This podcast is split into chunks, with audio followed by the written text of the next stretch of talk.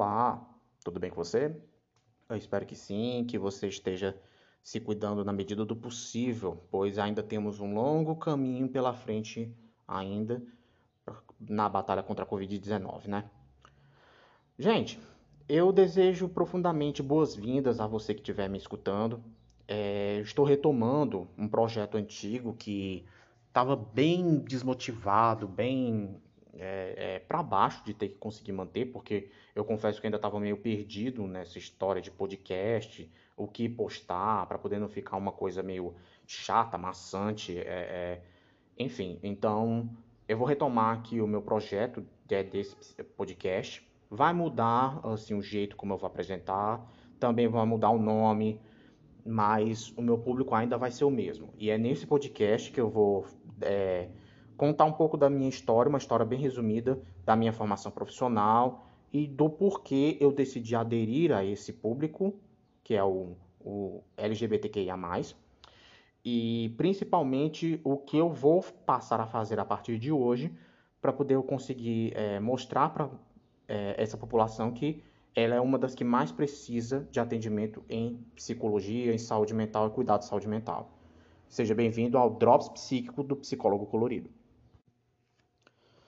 Bom, gente, para quem não me conhece, eu vou me apresentar de novo, vou resumir bem assim, bem focado toda a minha história até eu chegar aqui.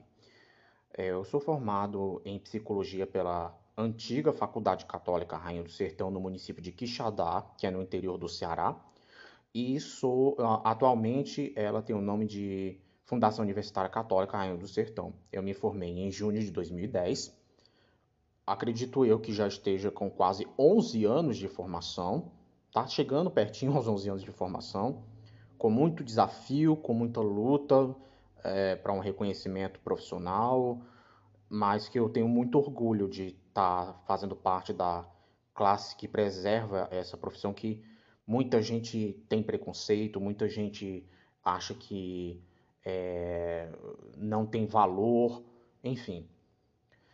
E logo no dia da minha formatura, eu acabei sendo chamado para trabalhar no município, em outro município do interior do estado, onde eu comecei na assistência social. Para ser mais exato, na assistência social básica, que é quando nós cuidamos de pessoas e de famílias inteiras que têm uma certa vulnerabilidade social por causa de baixa renda. Enfim, aquelas que recebem eh, benefícios governamentais de, de, eh, de dinheiro, enfim, essas pessoas que precisavam assim de um, uma certa um certo empurrãozinho para se desenvolverem tanto como pessoas como consequentemente também como sociedade para é, melhorarem a, a, a, condição da qualidade de renda, a qualidade de vida, consequentemente também, né? E pouco tempo depois, de, no, em janeiro de 2013, eu acabei saindo do antigo município, indo para um outro município, onde não só cheguei a trabalhar na assistência social básica, como também na especializada, que é quando a população já está no risco, um risco avançado de violação de direitos também. Mas nesses dois municípios eu fiquei assim interrogado com um, um, um, um ponto que me chamou bastante atenção.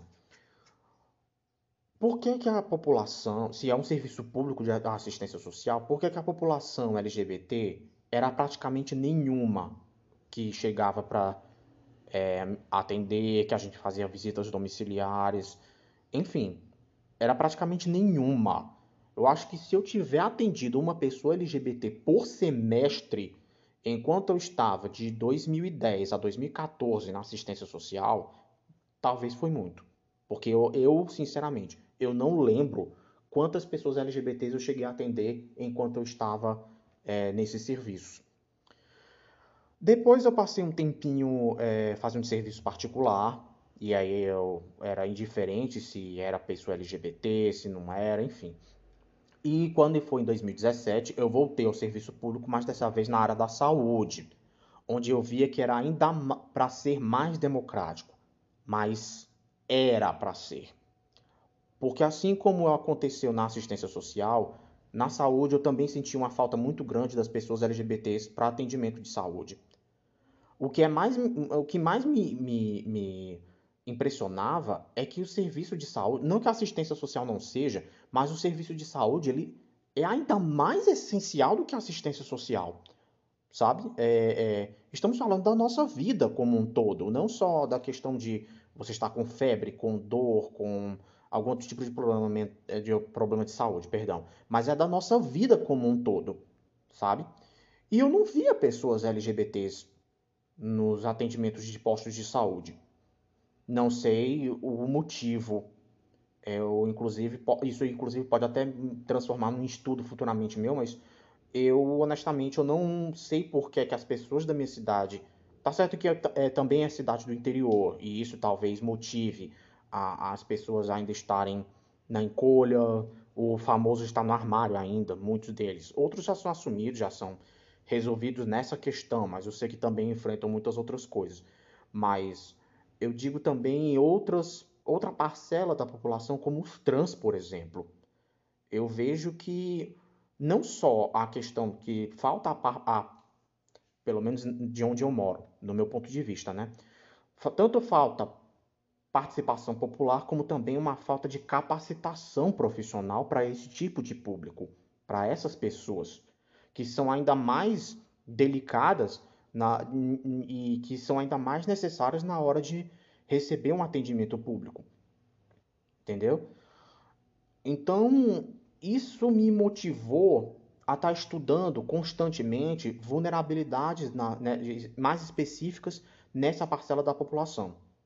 E é por isso que no dia 28 de junho do ano passado, o dia do orgulho LGBT de 2020, eu vim às redes sociais por definitivo, digamos assim, sair do armário de uma vez. Minha família já sabia, mas é, a sociedade inteira não.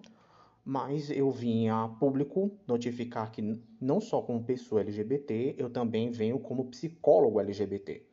Venho como profissional de saúde mental para fazer acolhimento, psicoterapia, palestras, é, oficinas, capacitações, de modo que é, seja específico para esse, essa parcela de público. Mas eu quero deixar claro aqui que eu não aten, apenas atendo esse público, eu também atendo as pessoas é, é, é, é, heterossexuais, enfim, é indiferente na questão do atendimento. É tanto que, a, que minhas pacientes em ambiente físico, né, numa clínica que eu trabalho, são mulheres heterossexuais. Então você, você sempre vai ser bem-vindo, seja lá você quem for. A minha, meus estudos é que são voltados principalmente para as pessoas LGBTs. Mas você, se você não for LGBT, você vai ser bem-vindo do mesmo jeito. Entendeu? Mantendo respeito tanto para como profissional como como pessoa, para mim, você vai ser sempre bem-vindo. Então, eu quero deixar uh, claro nessa, nesse episódio que eu estou lançando desse podcast que estou relançando, que seja você quem for, principalmente se você for uma pessoa LGBT, você vai ser sempre bem-vindo, vai ser acolhido, vai ser respeitado e vai se desenvolver de modo que você transforme a sua vida. A gente, digamos que um resumo da, da, da, da principal tarefa de um psicólogo é transformar a sua vida. Por isso, seja bem-vindo, um muitíssimo obrigado por você estar aqui, ter ficado até aqui em me ouvir, conhecer um pouco e é, se ligue nos próximos episódios que eu vão, é, vão estar lançando. Ative as notificações de novos episódios para você receber nas principais plataformas de streaming, tanto é, Spotify como Google Podcasts, tá certo? Eu vejo você semana que vem com mais um episódio daqui do Drops psíquicos do psicólogo colorido. Até mais.